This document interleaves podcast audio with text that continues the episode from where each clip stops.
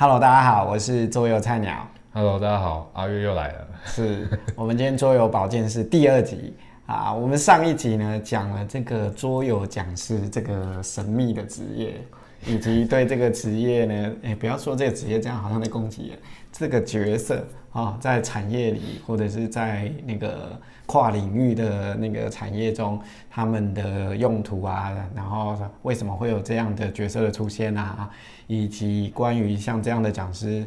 身份，他需要什么样的训练啊？还有我也提出了很多问题，大概大概是这样嘛。嗯，当个开场。那我们上一集的时候就聊着聊着，我们就聊到一个其实很有趣的现象，其实也是我最早看到桌游讲师这个角色出现，呃，很频繁的区域，就是所谓的教育圈。那讲到教育圈呢，就是就有一个很有趣的议题来啦，就是叫所谓的教育桌游哈。我记得我前一阵子啦，也大概一两个礼拜前才发了一篇文章谈我我我我心目中的教育桌游。嗯，啊，然后我当时讲了一个比较呃主观的话啊，我那个时候是觉得说啊，我觉得桌游就归桌游，教育归教育。那如果桌游用在教育上，其实是一个教具。啊，就是因为符合老师的用途嘛，对不对？因为我自己以前也做过数位教学，其实我跟老师合作过，我非常清楚，老师把不管是任何的工具用在他教学用途上，其实都会都是一种教具。嗯，哎，嗯，为什么你的那个没有，这边是你主 key 啊，啊我等你，没有问题。等我挖坑没问题，没问题。我我坑会挖很大让你讲个够，没有问题。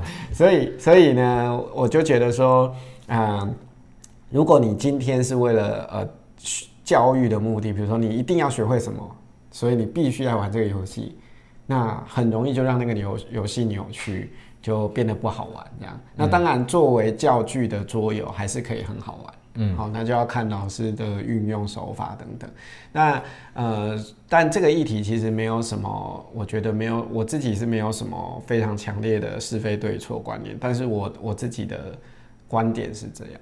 那可是过去呢，在可能过去台湾桌游市场的萎靡不振，也 有其实也没有萎靡不振有吧。挣过吗？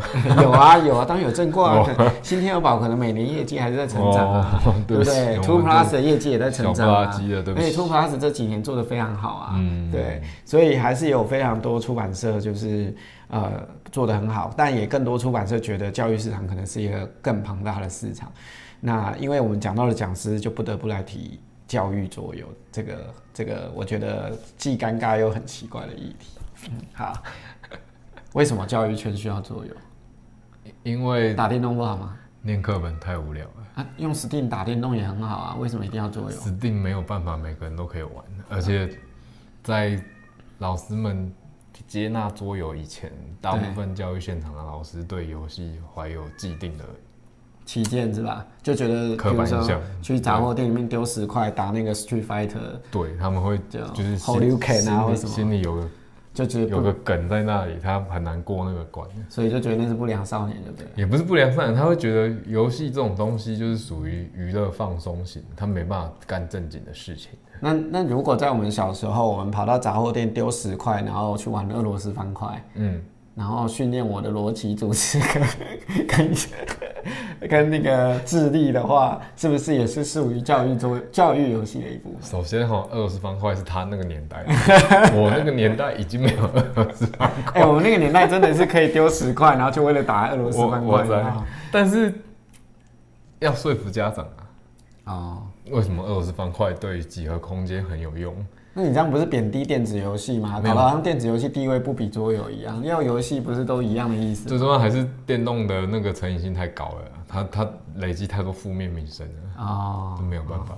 有听到哈？他说电动累积了太多负面名声，搞得好像桌游圈都没有负面名声一样。昨天有啊，就最好的最不是最夸张、最严重的负面名声就是会花很多的钱。你看哦，随便一个 KS 都比三 A 大作的电玩还要贵、欸，哦，这个很显而易见啊，就是尬拍那多少哎啊乱乱花钱。好，那所以教育圈就出为就是我还是没搞懂，就是教育圈需要游戏，我可以理解。嗯，好，就是游戏化教学嘛，嗯这个大家都可以就 gamify 这件事。但是呃，为什么非得桌游不可？这也是我觉得很奇怪的现象。就这两三年，就是非常的盛行这件事。嗯，就是教育现场，然后包括从我们那个几年前有很多教育圈有很多议题，其实包括 MOOCs，比如说线上授课，嗯，或者是后来的所谓的翻转教学，嗯，好，然后等等各种改革。呃，而到近最近这两三年，不管是桌游厂商的推波助澜，或者是也有一些老师可能接触到桌游，他自己很喜欢，然后就把桌游带到教育现场。我还是没有明白说为什么非桌游不可。这个有很多面向可以讨论，我们先谈第一个面向好了。嗯，大部分的电玩它可以让老师解释的空间是有限的。嗯。那大部分的桌游，尤尤其是他选的主题跟题材，嗯，老师可以再去做诠释的空间比较大，嗯，所以他可以照他想要讲的，比方说今天玩一个 Ticket to Ride，他可以去介绍欧洲的地理，嗯，那可能有一些老师就会看到这方面的潜力。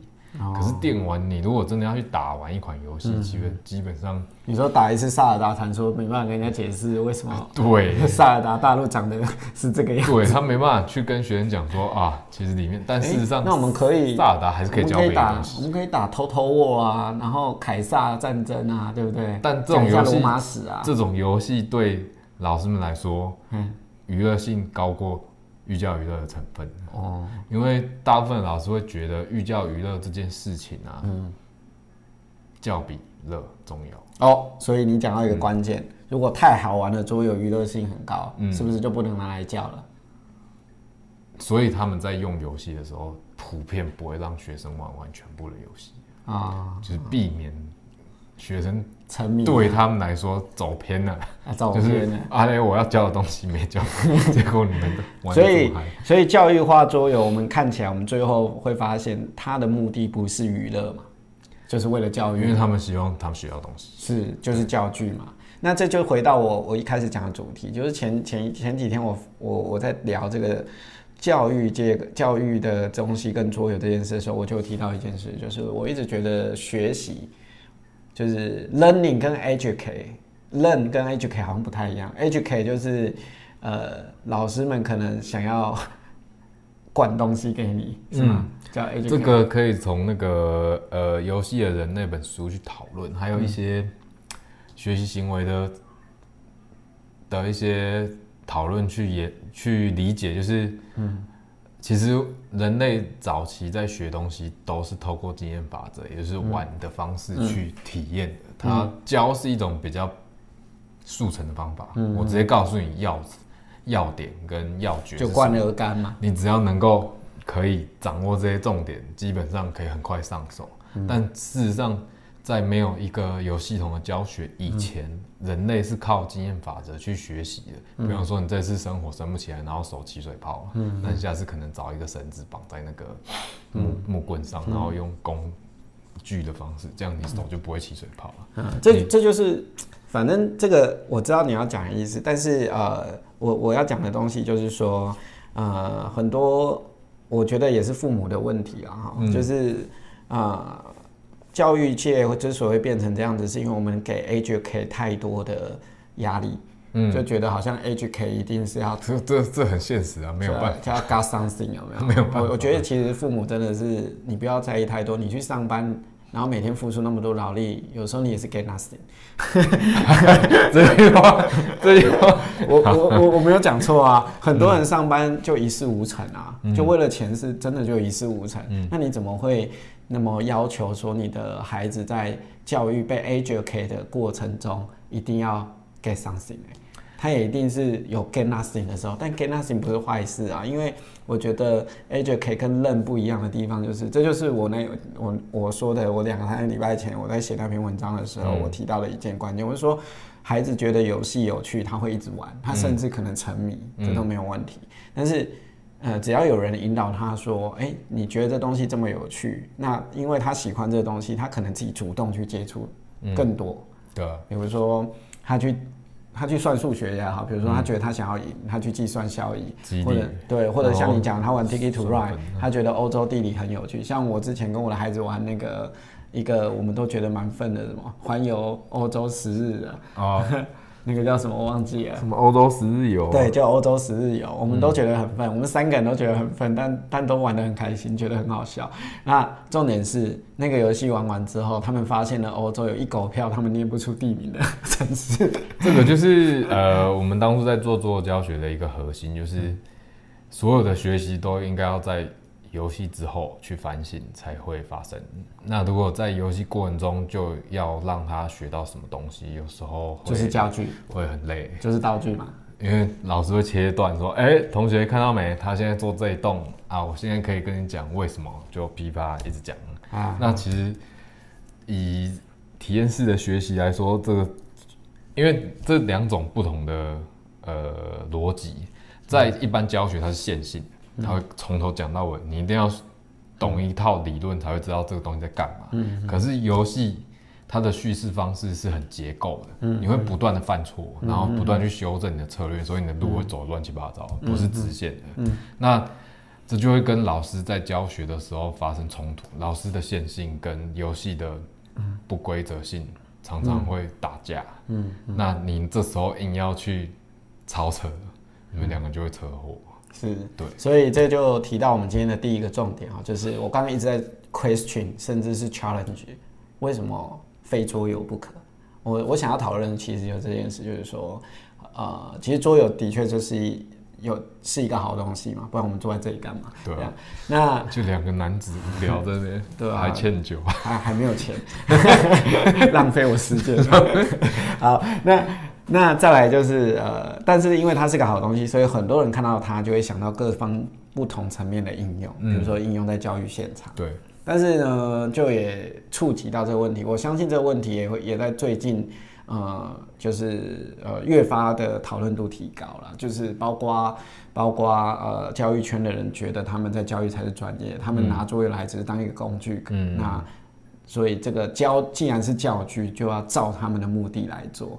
那那呃，他们会觉得呃，教育你把作业用在教育，当然是教育目的优先。你没有达成教育目的的话，其实就就不宁愿不做嘛。嗯事实也是这样。不管是呃，不管是资本主义下是父母对他们的期望，或校方对他们的期望，或这个社会全上部都是期望。全部都是资本主义。对对，就我付我赔付付什么钱或付劳力，就必须要得到那 something 嘛。我再跟各位强调一次，各位父母还有各位我们的桌友们，你你从小长到大这么多时间里面，其实你 get nothing 的时间是超多的啦，大概有一半时间吧，因为连我就是这样，我也觉得我有一半时间大概都 get nothing，那我都没有这么苛刻的要求自己，何必去要求老师呢？何必去要求校长？因为有些时候家长自己的梦想没有完成，啊，就投射在这个，这其实就是要怎么讲？那你可以玩桌游啊，你在桌游里面完成你的梦想啊。对，所以我们一开始会对老师这样子用的行为有一些感冒，可是后来了解整个结构，就会发现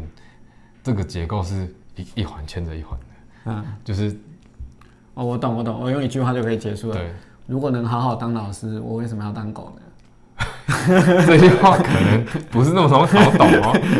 我讲的结构是这样，就是老师有没有，就这么简单啊！如果我能够好好当老师，贯彻我的理想，都没有人来逼迫我，然后家长没有来逼迫我，校方没有来逼迫我，这个社会没有来 judge 我，然后能够让我好好贯彻理想，好好跟孩子相处，然后真的把他当一个孩子来。这个是以老师的角度，对我们后来发现有很多角度可以理解。第一个是什么，你知道吗？嗯你刚刚是老师嘛，嗯，老师就会说上面给的压力，是，然后这个压力会到谁身上？到学生，嗯然后学生是受到谁来？家长，家长会去靠背谁？靠背教育部，教育部就会更改政策，嗯来促使到。你讲的就是我们历来的数次教育对对对，就是一直的呃无限循环，。然后每个人都在靠背彼此，就是说，老师就会说，不是很多家长就会说干嘛教改什么的，然后然后教育部就觉得对，所以我们要去更全就是更适性的教育啊，才不会让我们的学生受到过去填鸭啊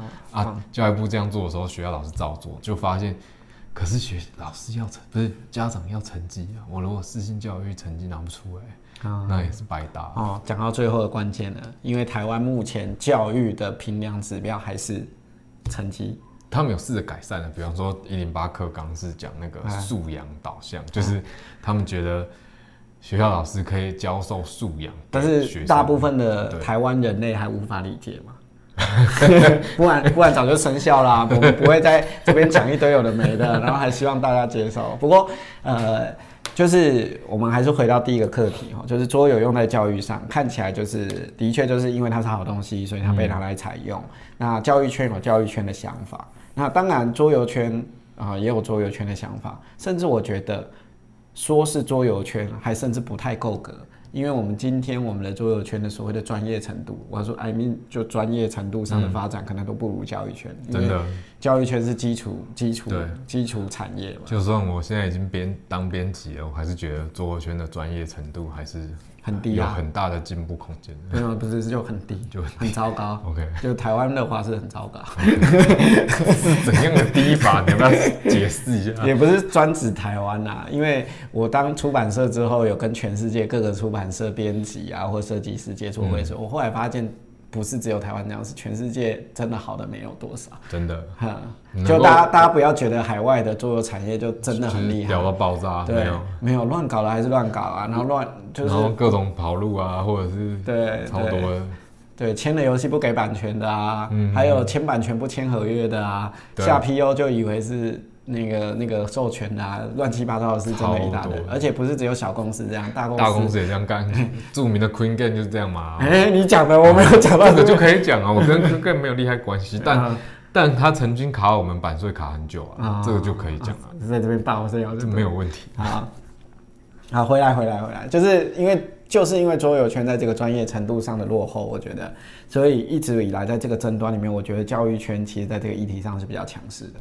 说实话啦，对啊。说实话，那我们我今天也没有因为要录这个节目，就好像代表桌游圈出来伸张正义，我只是想更深入的去讨论这个议题。看来我们这个 episode 讲不完。了，啊，不会，就是第一 第一个后面还有很多。桌游进到教育圈，那既然它是个好东西，老师也用了，好，然后也把它当教具使用了，然后进到教学现场去，那我我瞬间，然后我就瞬间发，我自己都可以想到一堆问题，可能不是老师，我自己都可以想到一个问题，就是，哎、我们一般玩游戏可能没有一个小时是搞不定的，嗯，然后所以他们偏好快速、好上手的游戏啊。对啊，有这种游戏吧一？堂课也才四十分钟、五不开十分 Rising 这种。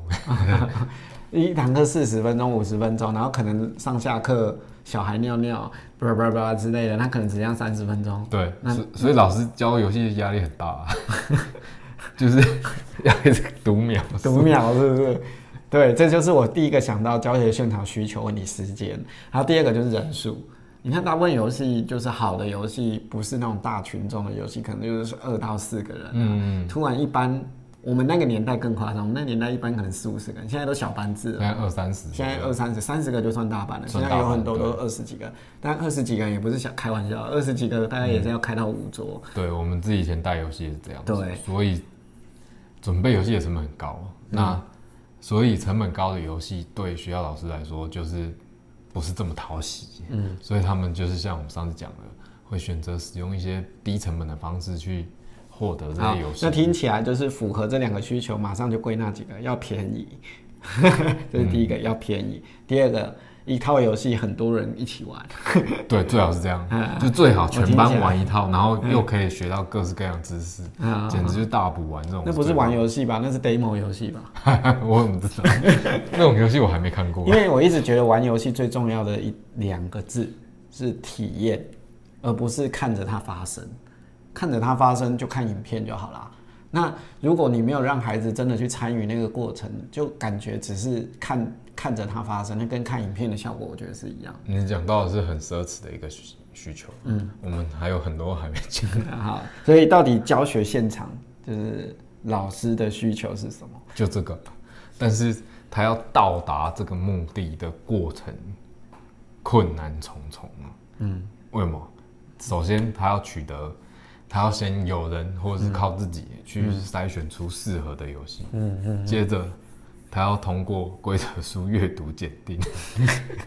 他如果自己没办法看阅读书、阅读规则，可能就要就要这时候做讲师就会派上用场了。嗯，他可以来教他玩这个游戏，这样他就不用念规则书了。啊，那接下来他去上课的时候，他就可以教这个游戏，嗯但这一环就比较少了，就是没有人教老师怎么去教游戏，所以有些老师就会跑去外面的机构，嗯，去参加我们上次讨论的，嗯嗯，就是教学的教学的，讲师。对，就怎么教游戏我是。老师，顺便再学一下教学。可是后来发现，这样子的时间成本跟经验成本还是太高，嗯，所以后来有些人提供了这样服务，就是给你一个针对这个游戏的教案，啊你，知道，就跟教科书产业一样嘛。我给你一个教科书，再告诉你教案，还在给你教材，你都不用备课你。就直接就可以上场。对对对对，毕竟节省老师的时间。老师们虽然有寒暑假，但是寒暑假并没有想象中这么的悠闲。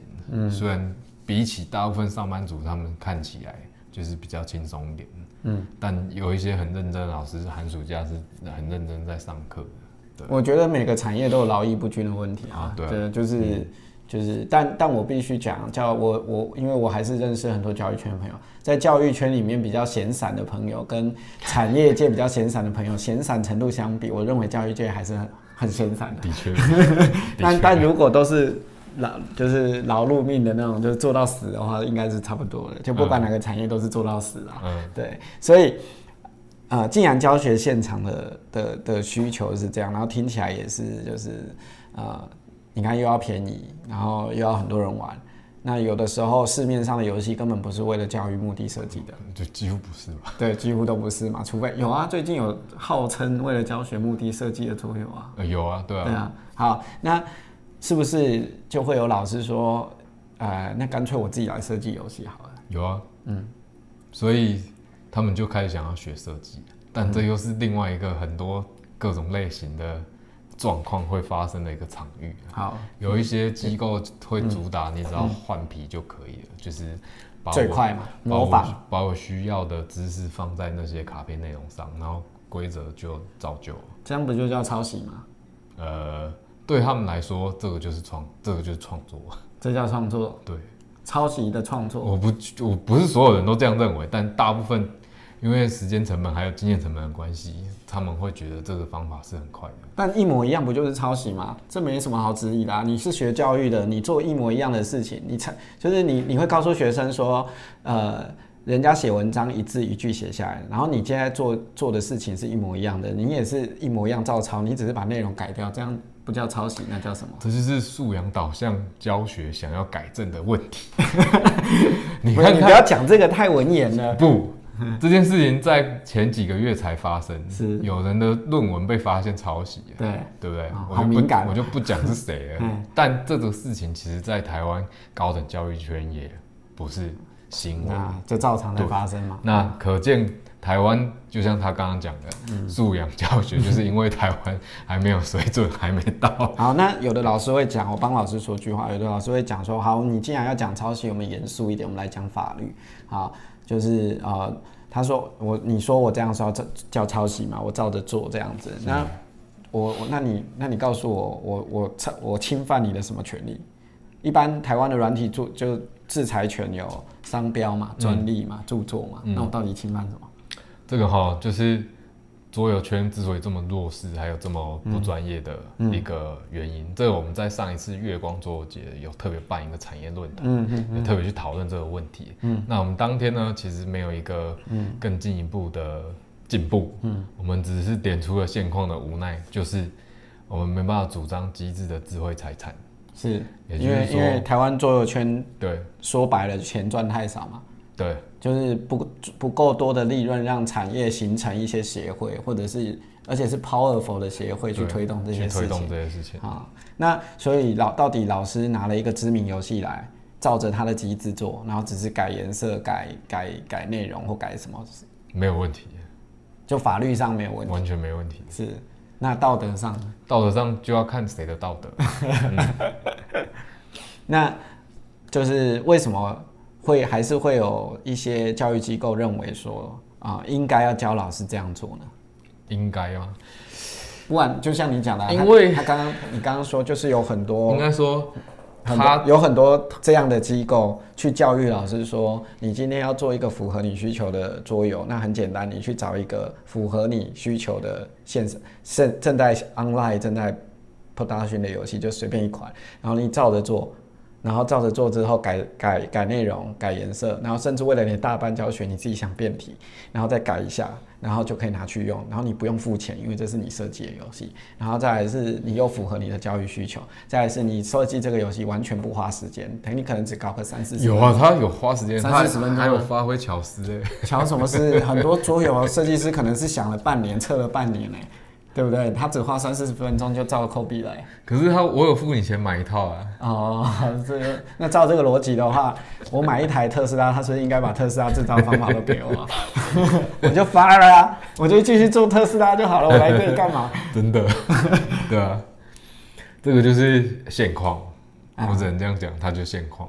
嗯因为这个方法嗯很快的去满足了急迫性的需求，嗯就是我现在因为就算有现成的游戏搭配方便的教案可以去教，可是有些游戏玩起来就三四十分钟，然后里面可以讲的内容又不一定符合我的教学内容，嗯那所以说下一个需求出来了，就是哎、有没有更符合我需求的内容？所以刚刚讲这个现象诞生了，但这还不是终点。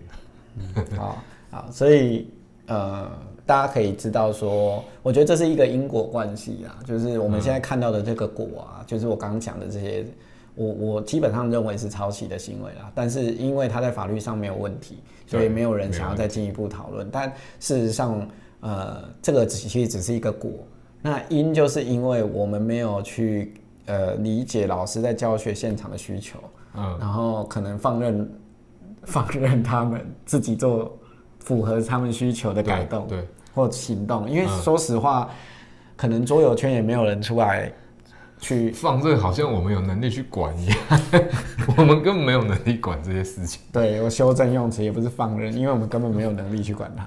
我们也没有什么资格去管人家吧。啊，对，所以那就很快的来到第三件事。那既然他们又爱把桌游用在教育上，那呃，又又又遇到这种因果关系，导致一些乱象。那到底桌游教育这件事，呃，它的潜力是什么？值得我们花这么多成本时间，还回去思考这些问题，然后去克服它的？还是其实根本不用克服，反正老师就是用这个东西搞定就是你知道台湾人最厉害的就是给一个交代，就四个字，给个交代。我今天拿桌游，然后用在这里，然后我已经给你了一个交代，所以给你就是给家长或给教育部，或者是给给学生，我已经交代完毕了。那既然我交代完毕，你就不要再拷贝我了。不要靠背我说我呃我脑子脑袋都不动，我至少花了三四十分钟做了一个机制一模一样的游戏，嗯，之类的，到底值不值得？就是它的潜力有大到我们今天要一直继续去推广它这种方式嘛，就是把桌游用在教育上。其实我个人的主张还是老师要有能力设计游戏，再去做符合自己的游戏，但这个学习成本太高了，所以我不会推荐老师这么干。嗯嗯那上述的现象要不要去推广？我个人立场是觉得不需要。嗯对，因为老实说，去上研习课的确会学到一些东西，但这些东西，嗯我以前会去讨论一件事，就是当你的学生毕业之后，他成为了桌游设计师，他设计的游戏很好玩，卖到全世界，嗯。然后老师你还没退休，因为退休年限往后移，嗯。他今天翻转教育教你要用游戏去翻转教育的时候，你拿着你学生设计的游戏直接改编，这样子你以前谆谆教诲的一些事情，就会受到严重的质疑，嗯，因为然后你的立场你只是把我的话用比较不畜生的方式讲一次。这不是不畜，这是一个很讽刺的循环，嗯，对不对？那我就是不推啊，对吧、哦所以我很少去教老师们做那怎么办呢？设计，如果甚至连这种刚刚这种教法，甚至不会教。那那那如果说今天他是一个本来就在玩桌游的老师，他对桌游很熟悉，他用来教育，他当然可能得心应手。我觉得这完全没什么问对，题。那万一今天有老师他就是不那么熟悉桌游，但是他觉得它是好东西，他想要导入呢？很简单，我最常跟老师讲的就是，老师，请问我们花多久时间学作文？嗯，我们回忆一下，很长啊，非常超长。长的。对，写了一堆分文，那然后才能写出一篇好文章。其实我们之所以会学会写作，其实是因为我们已经看够多东西。嗯，那大部分老师想要写出一篇好的文章，或者是做出一款好的游戏，他们会愿意花很多时间去念书，但是呢，缺乏很多时间去玩游戏。嗯，所以我会觉得，如果老师多玩一点。们真的很希望可以用游戏先多玩，然后学着分析游戏，这样子游戏为你所用的时候会很方便。嗯，就是就是桌游用在教育上没有问题，但使用的人最好先熟悉它。但是就像哎、上次你讲那个什么，我突然忘记了。嗯，我上次讲什么？都我上次都在讲干话。你讲了一个 一个观念啊，算了，这个完全突然一个念头突然间闪过去就不见了。没关系，大家回去回上一集开始查是哪一个，然后开始底下留言。我我已经忘了。好，那所以既然他呃，你你想要使用这个工具，就桌游在教育上，那身为工具的使用人，其实熟悉它，我觉得是必要的第一步啦。就好像你拿铁锤去敲铁钉，你总要先使学会铁锤是什么东西吧？就是要用哪一面敲嘛，你不会用尖的那一面敲嘛，你会用平的那一面。所以现在出版社也越来越进步。嗯嗯，像刚刚有提到一间出版社，嗯嗯他们就专门为教育去设计符合需求的符合需求的游戏，嗯，这也不是不行，只不过我个人还是觉得这个成本太重。当然，你出版社要赚钱，这无可厚非。但如果老师们主动去开发游戏，嗯，就真的有点不服成本了。嗯嗯，对。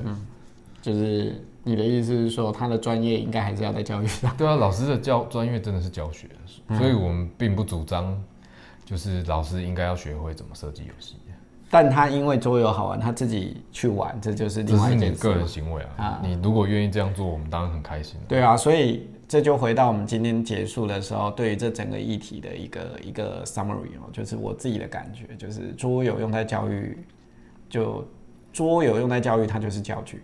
那既然你拿它来当教具的话，你最好要有对它有一些了解。那或许这也是为什么桌游讲师教育会会盛行的原因，培训啊或者什么，好、就是呼应我们的上一集主题，到底桌游讲师这个需求怎么来的？嗯，好，那但是回到我刚刚讲的这个议题，就是你你把桌游用在教育现场，那你需要去熟悉它，你才能使用这件事，其实也是蛮蛮理所当然的。那但是你不一定为了这件事，好像你周边的人都在用桌游，你就非用不可。如果今天有个老师他打电动特别厉害，他就只能有啊，他们去做 p a r game 啊。他偷偷握有没有战锤偷偷握可以讲到欧洲史的话，对不对？然后教案做的也不错，他可以比如说今天在大学好了，可能在国中小课程还没办法，其实大学讲师如果通识课程，他说哎、我们来打偷偷握，打个两场，然后回去开始研究这个偷偷握的欧洲战士。之前有那个外交系的教授会用那个叫什么？呃，Here I Stand，啊，Here I stand 就是一个战旗。去说明欧洲当时的状况。是啊，是啊，像我也有遇过有老师竟然用冷冷战热斗，嗯。来讲美苏冷战的，这很不错啊，但是要有这么有弹性的教学内容跟空间呢，恐怕还是高等教育比较有机会啊。对，还是而且还要回到一个根源，就是使用的人自己非常熟悉嘛。对对，所以好，这个就是我我觉得今天桌游教育的另外一个成隐性成本，其实是老师没看到的。就是你可能觉得桌游是一个好东西，你想把它用在你的教学上，但你没有去注意到说，其实这也是需要学习成本跟时间的。对，所以才有培训单位啊，对出来下广告啊。对，但但真的啊，我们还是要回到人本啊，教育是人本的事业嘛，就是回到人本的事业，就是说，呃，它没有万能的工具啦，不会因为今天出版社告诉你说这这游戏你用了，然后你就天下无敌，然后你就不会，出版社很很懂，现在他们教师评鉴要看什嗯么。假设今天是翻转教育，那你有用游戏去教的话，那你被评鉴的时候就会成为亮点。啊，因为孩子们好像很快乐这样子。对，啊啊啊，OK，这个还蛮对那个需求来说蛮务实的。好。我们今天这一集就是谈这个桌游跟教学，还有教学现场，我们只是一个杂谈，然后为我们以后的铺路这样对子。，多一些铺路。对，好，然后再期待我们下一集的那个讨论。那这是桌游保健室第二集，我是桌游菜鸟，我是阿月。我们下次再见。